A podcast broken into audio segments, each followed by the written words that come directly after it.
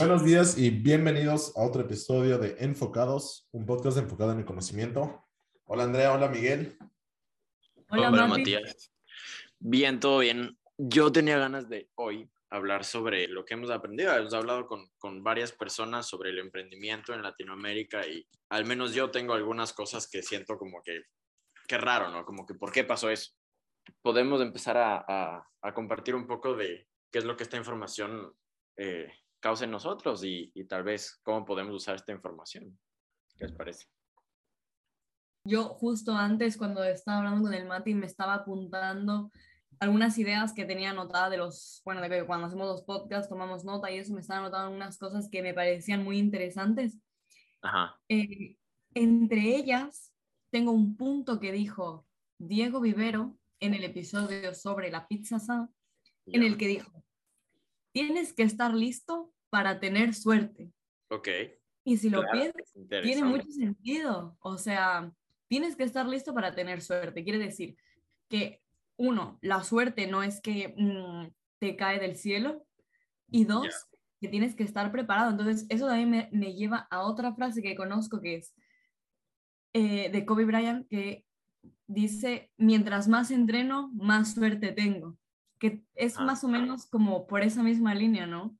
Claro, o sea, yo, yo, siento que es como que te pones en, una, en un contexto y, y, las cosas te van a empezar a pasar, las oportunidades te van a empezar a llegar, pero si estás listo, o sea, si tienes todos los recursos necesarios, cuando tienes la chance dices de una. Yo me di cuenta de que, si bien cuando hablamos con la pizza sa, eh, Diego y Juan Diego tenían todo, o sea, ellos, ellos hicieron algo como un poco más calculado, como un poco más eh, planeado, hicieron un, un, un manejo de, de, redes sociales, de marca mucho más sofisticado que, que, que, otros emprendimientos con los que hablamos. Eh, pero sin embargo, como que los, los, todos los emprendimientos con los que hemos hablado han tenido éxito de cierto modo. Seguro, probablemente también es por eso em, que los escogimos. Entonces, yo decía, pero es raro, ¿no? O sea, como que uno piensa que, em, que capaz de eso, o sea, como que estar súper eh, súper preparado y todo, pero, pero al parecer no, o sea, al parecer los dos tipos de, de procesos como que han sido exitosos. Y yo sí me pregunto, eh, ¿hay algún tema, hay, algún, hay algo en común ahí que, que, no, que no estamos viendo? Justo, justo eso, como que estábamos también hablando con Andrea, pero digamos, hay Diego y hay Norma que nos platicaban que ya, o sea, sí tenían conocimiento sobre lo que iban a hacer, por otro lado, tenemos Pepitos Grill, que lo hicieron por necesidad en, su momento, pero todos crecieron de igual manera. Claro. O sea, yo también veo ahí como que una gran distinción entre, por ejemplo, el episodio que tuvimos con Fabiola, que nos hablaba sobre que hay que experimentar con creatividad, intentar satisfacer al cliente las cosas que te pida, ir viendo poco a poco, versus Diego Vivero, plan estratégico, cómo hacer las cosas bien. exactamente. Y claro, o sea, son dos extremos de dos empresas que además son del mismo sector, con éxito, con inicios muy diferentes, pero que han tenido como un final similar, que es, bueno, tener una empresa de comida, un restaurante bastante exitoso y de nombre en la ciudad de Quito. Me da curiosidad como que el hecho de ser emprendedores distintos también cause una forma distinta de cómo ver el negocio tú puedes ver el negocio, como decía Fabiola, como conforme vamos viendo a los clientes y nuestros sentimientos y contrato al personal conforme me dan me den una mejor sensación, como que es mucho más sentimental versus esto va a estar escrito aquí. Hay que tener números para respaldar las decisiones que vamos a tomar yo estudio marketing y tengo no sé qué, y ambas formas son, o sea, están bien. Ah, claro, entonces ahí, o sea, no sé, verás, yo, yo, algo que yo esperé, esperaba que sea un tema central no fue. Yo lo que esperaba, por ejemplo, era que, que me digan, sabes que chuta, conseguir dinero al principio fue súper complicado porque, porque sabemos que, que, o sea, en Estados Unidos hay Shark Tank, y sabes, como que hay un montón de, de, de formas en las que puedes conseguir eh, conseguir dinero para empezar un emprendimiento. Yo creo que en Ecuador, al menos a mi parecer, a mí me parecía lo más complicado, lo más complicado sacar eh, eh, dinero al principio y, y, me sorprendió que ninguno de los invitados que tuvimos nos dijo nada muy relevante sobre eso. Nadie, nadie se quejó, nadie dijo, chuta, ¿sabes qué eso fue lo más difícil? No fue el tema eh, principal, más bien se repetía mucho de, de, lo que yo he escuchado ya, ¿no? Como que el, el estar como eh, motivado y el, el, amar lo que haces y el, y el ser constante, eso es lo que más se repitió. Justo el de trabajar duro. Todos dicen que emprender y tener un negocio es trabajar y trabajar y trabajar. E, esa constancia es lo que sí se ha repetido. Pero justo sobre el dinero, como que yo creo que muy pocos se atreven a correr el riesgo y creo que nosotros tampoco hemos tenido una entrevista con alguien que no logró, o sea, como que, que emprendió y no logró salir adelante. Es verdad, es. Yo, yo creo que ese también puede ser un punto fuerte justo para esas personas que no logran. Yo que estudio administración de empresas, he visto cosas que he dado en clase que han pasado como poco relevantes durante la carrera, muy relevantes a la hora de que alguien te cuente su experiencia y otras que parecen ser como mucho más grandes e importantes teniendo menos relevancia. Por ejemplo, lo que decía el Miguel de dónde sacar el dinero. O sea, yo doy finanzas, contabilidad de costes, también eh, tuve una materia que pesaba además muchísimo versus materia de tres créditos de investigación de mercado, que era justo lo que decía lo que decía Juan Diego, que tuvieron que hacer para empezar con a lanzar un nuevo producto. Exactamente. Entonces, no sé, también creo que mucho del emprender tiene que ver con eso, con el trabajo duro y con amar lo que haces. Y como suena muy cliché y suena muy repetitivo, eso, a mí me molesta realmente. Claro, pero es que muy poca gente se levanta todos los días y dice que le gusta lo que, lo que hace siempre, por más de que, claro, que las cosas tampoco son perfectas, o sea, tampoco puedes esperar que tener un trabajo que te guste, que absolutamente todo dentro de ese trabajo sea perfecto, evidentemente no, pero en su mayoría es lo que se busca y muy poca gente tiene, entonces creo que es por eso que podría repetirse tanto. Justo para salir un poco de esto, ustedes después de haber escuchado a tanta gente, ¿qué tan relevante sienten a los estudios? Hay mucha gente que nos ha demostrado que, pregunta. que, la teoría y la práctica como que se mezclan bien juntas y que no necesitas mucha teoría para aprender desde la práctica también. ¿Ustedes consideran indispensables los estudios después de haber escuchado todo esto? Eh, a ver, voy a tratar de responder. O sea, creo que una respuesta súper aburrida sería, creo que es un, un punto medio. Ya, eso, eso creo que todo el mundo puede, todo el mundo puede decir lo mismo, todo el mundo eh, está de acuerdo con, con, que es un punto medio, ¿no? Pero para dar algo un poco más personal y siento que un poco diferente, creo que el estudio está eh, muy, o sea, eh, en nuestras cabezas está como muy, solo lo pensamos en plan estudiar en la universidad o estudiar en el, ¿sabes? Como cosas académicas, cosas súper teóricas, pero no es así, al final el estudio es, es, es ponerte a, a, a entender cosas de lo que sea, de la manera que sea sobre cómo, yo qué sé, cómo hacer la carne perfecta para la hamburguesa o cómo, ajá, cómo, cómo hacer que el, pan quede súper crocante. Y entonces, cuando tú aprendes haciendo y añades el, el estudiar sobre cosas, el, el, aprender, entender cómo, cómo ciertas cosas funcionan más a fondo, sí tienes una ventaja. Para mí personalmente lo más importante del no es mucho que conocimiento, pero el conocimiento también lo podemos sacar de todos lados. Sea, no puedo estar en una universidad, no voy a aprender lo que son balances. Pero cuando estás en una universidad aprendes a aprender, aprendes como lo que es el esfuerzo, así como que ya tienes tres pruebas en una semana, te quedan tres días y te toca sacarte la madre para poder, aunque sea intentar pasar. Y creo que eso es lo más duro, como que en mi carrera por lo menos he aprendido a lidiar mucho con la frustración. Yo también un poco como con lo que dijo Miguel, es un punto medio en el que a veces puede parecer como que estudiar da igual, en plan, solo me quiero sacar la carrera y tener un título, pero yo creo que como que al estar en la carrera también aprendes muchas cosas y no solamente en torno a la teoría, sino lo que decía el Mati, que aprendes a estudiar, aprendes a ser resiliente, aprendes a que tienes que manejar el estrés y que literalmente nadie te obliga a ir a la universidad y tú estás ahí porque quieres y tienes que hacerlo porque sí. Entonces, es, es verdad que yo en los episodios he escuchado muchas cosas que había visto en clase. Entonces, puedo decir que plan, en la carrera, o por lo menos la carrera en la universidad en la que estudio, eh, sí está, o sea, sí está un poco enfocada. Pero es verdad que la traducción de teoría a práctica no es siempre fácil, porque yo puedo tener un profesor sobre marketing, pero posiblemente yo, si es que me dedico al marketing, en el momento en el que me vea envuelta, será cuando realmente aprenda de marketing, ¿saben? Entonces,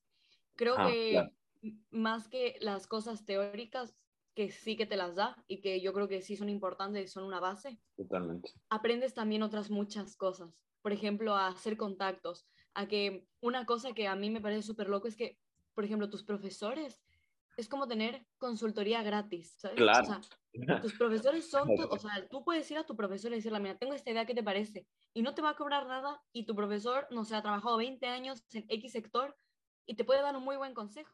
Yo sigo teniendo la duda de, hablemos con alguien que, que haya, que haya fallado. Eso me gustaría, ¿no? Como, como ver qué pasó. Hay un montón de información sobre, ajá, empresas que, que, em, que sí funcionaron y también hay esta narrativa de, ya pues como o sea, ¿sabes? O sea, como Steve Jobs eh, votó a la universidad y ya entonces yo también puedo, pero, pero como que uno no habla sobre fallaron y mira por qué falló y cuánta gente falló, porque, porque esa creo que yo no he escuchado, tampoco he estado muy expuesto y creo que porque no hay mucha, no hay mucha como que eh, información sobre eso de, de, gente mm. con, que falló. Eh, en los primeros tres años, ¿tú sabes cuántas startups dejan de funcionar? Y otra cosa que me interesa mucho es la exportación. Porque Latinoamérica exporta mucho, sobre todo frutas, bananas, todas esas cosas. Y no hemos encontrado a nadie que exporte de verdad.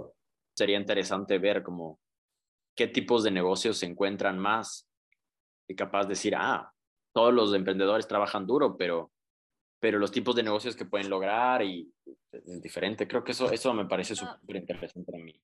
Alguien que eh, estudio economía.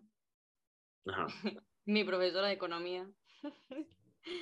que va a estar en el programa la semana que viene. Yo creo que ella va a poder respondernos a muchas de las preguntas de como también poder ver un poco, poniendo de ejemplo España, el cambio de economía en vías de desarrollo a economía desarrollada y cómo eso cambia muchas cosas en cómo vive la gente, qué hace y qué deja de hacer la gente. O sea, yo creo que ella podría darnos un contexto aún mejor, pero bueno, a ver, que el caso de, de Ecuador en general, también como que cada país tiene su propia historia y es cierto que no todas las fórmulas económicas funcionan para todos los países. Las soluciones económicas a crisis, etcétera, funcionan, o sea, las personas que están en ese momento en el, en el poder y toman las decisiones consiguen un modelo económico, por ejemplo, o una solución a una crisis, y eso solo funciona para ellos. No pueden aplicarlo eh, a todos los países que se están enfrentando a una crisis porque son circunstancias distintas. Entonces creo que tampoco habría una respuesta exacta a por qué en Latinoamérica tenemos un tipo de emprendimientos y, y en España hay otros, por ejemplo, o en Alemania hay otros, porque al final creo que también tiene que ver con una mezcla de factores. A mí me gustaría saber o investigar nuevas formas en las que inician las empresas, porque hasta ahora hemos tenido como dos visiones, una de sí, o, bueno, FAR, ¿no? Que es, yo he estudiado y a través de lo que he estudiado creé esto. Ya. O, a mí me encantaba esto, estudié no sé qué y por ende hice la empresa. O, por necesidad. Pero como que creo que hay muchas más razones y me gustaría investigar eso, o sea, ¿qué mueve a una persona, por ejemplo, joven? Porque hasta ahora no hemos tenido a alguien que tenga menos de 30 años, pero me gustaría ver a alguien plan joven que diga, sí, mira, yo empecé a emprender por este motivo. Pero bueno, yo les propongo para cerrar el, el episodio, que bueno, que hasta ahora, bueno, hemos estado haciendo episodios, hemos dicho, bueno, nuestros nombres, etcétera, pero tampoco hemos hecho una introducción o como presentarnos de una forma un poco más formal, entonces pues creo que también es importante que sepan como quiénes somos, por qué nos gusta esto, por qué lo hacemos. Así que nada, si quieren, Miguel, ¿empiezas? Ok. Bueno, yo soy Miguel Galarza, eh, estudio en Bristol, en el Reino Unido, y estudio finanzas. Y me gusta esto porque, porque puedo ver y puedo entender cómo gente, en este caso que emprende, eh, se ve afectada por sectores, eh, por, por, factores estructurales porque estudiando esto me estoy dando cuenta de que hay un montón de temas em, estructurales en, en, el, en, nuestros, en nuestras economías, en nuestro, no solo económicamente, sino culturalmente, que, que influencian tanto nuestro, nuestro comportamiento que puede afectar mucho cómo emprendemos. Y entonces me interesa darme cuenta de eso porque me interesa ver cómo se puede hacer algo un poco más inclusivo e integrar ideas nuevas. Es, es chévere porque em, a mí especialmente me interesa full aprender que, eh, a través de historias, que me cuenten las cosas. Me parece que, que, ese lado emocional es como que te hace, te hace ponerle atención de manera diferente, te hace eh, darte cuenta de cosas. De situaciones reales. Ajá, un poquito más específicas. Y entonces me gusta más, me gusta más. Y creo que además con el efecto de la pandemia, que todos nos, nos, fuimos a, clases online, eh, sí fue como una cosa que, que necesitaba, ¿no? Porque, porque no creo que, bueno, no sé, a mí personalmente no me, no me pareció nada eh, placentero el estudiar como en PowerPoint online. No, horrible. como, como no, eh, como, como que al principio como que todos estábamos un poquito, incluso los profesores y todo como que em, no sabíamos muy bien cómo, cómo, cómo trabajar en la cámara, cómo trabajar online y entonces era súper incómodo, era súper ineficiente. para, o sea, estabas ahí en la cama, no hacías nada, o sea, que, que, las sesiones de trabajo de Zoom en verdad no funcionaban. Eh, capaz ahora sí, pero ya es como ya pasó todo ese momento y creo que ese momento a mí sí me, sí me hizo dar ganas de, de decir, a ver, yo creo que la gente me cuente las cosas con, con ganas, ¿sabes? O sea, como con compasión o con dolor o con lo que sea, pero, pero como que aprender así y, y me, me, me encanta. Entonces yo creo que esa es una de las cosas que en mi caso me hacen querer hacer este podcast específicamente así como lo estamos haciendo. Acabas de dar una respuesta tan excelente. Yo no sé si para dar la de la mía. Bueno, yo, yo soy Matías. Estoy estudiando en Berlín.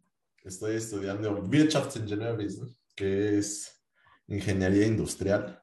Y si es que a mí me preguntan por qué estoy estudiando esto, no, no, no sabría responder, la verdad. Es que como que siento que me gusta, no entiendo por qué. Eh, siento que otras carreras de igual manera me gustaría aprender, pero, pero, pero, hay que decidirse, ¿no?